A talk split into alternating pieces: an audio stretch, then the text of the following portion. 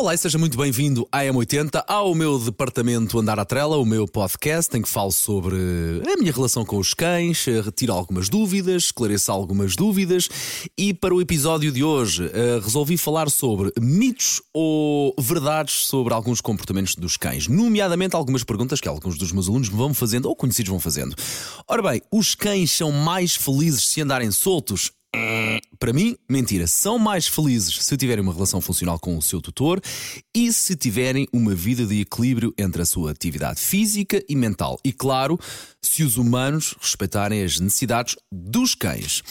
Ora bem, outra pergunta. Os cães, ou mito, lá está. Os cães no verão devem ser tosqueados? Não.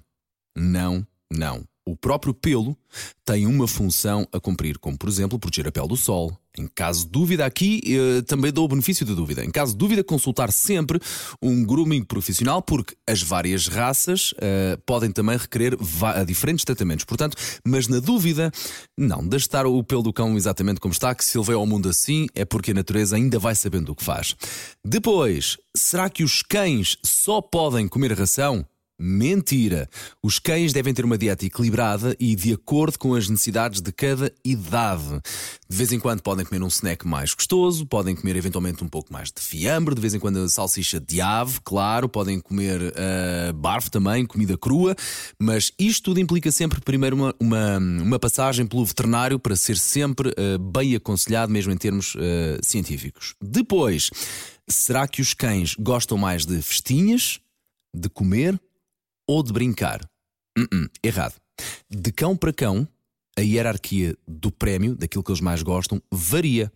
E de facto, há cães que gostam mais de brinquedos, há cães que gostam mais de comer, há outros que nem gostam muito por aí além de comer, e há cães que gostam mais de afeto social. E aqui depende do tutor, tem que se ir avaliando aquilo que o cão uh, mais gosta. Depois, outra pergunta: os cães podem logo ir fazer corridas ou longos passeios com os tutores?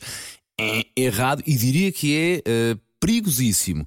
Por uma questão de saúde e prevenção de articulações e crescimento, o esforço físico deve ser sempre, sempre, sem dúvida, gradual e de acordo com a idade. Em caso de dúvida, eu salvaguardo-me sempre porque acho que é fundamental ouvir-se aqui uma opinião ehm, fundament muito fundamentada em termos científicos. Consultar o veterinário. Se da mesma forma num cachorro, um cachorro, aliás, não deve fazer grandes passeios nem grandes corridas, um cão sénior também não as deve fazer porque provavelmente já não terá condições em termos articulares para o fazer. Depois, todos os cães gostam de cães.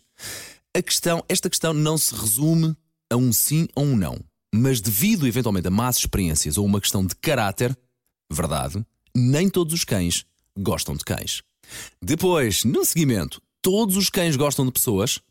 Mais uma vez, a questão não se resume a um sim ou um não. Mas, mais uma vez também, devido a más experiências ou uma questão de caráter e de temperamento, nem todos os cães, eh, por mais meigos e fofos que sejam, e apetecíveis até, gostam de pessoas. Portanto, sempre avaliar cada cão eh, a cada situação. Por hoje está feito, para a semana a mais, andar à trela.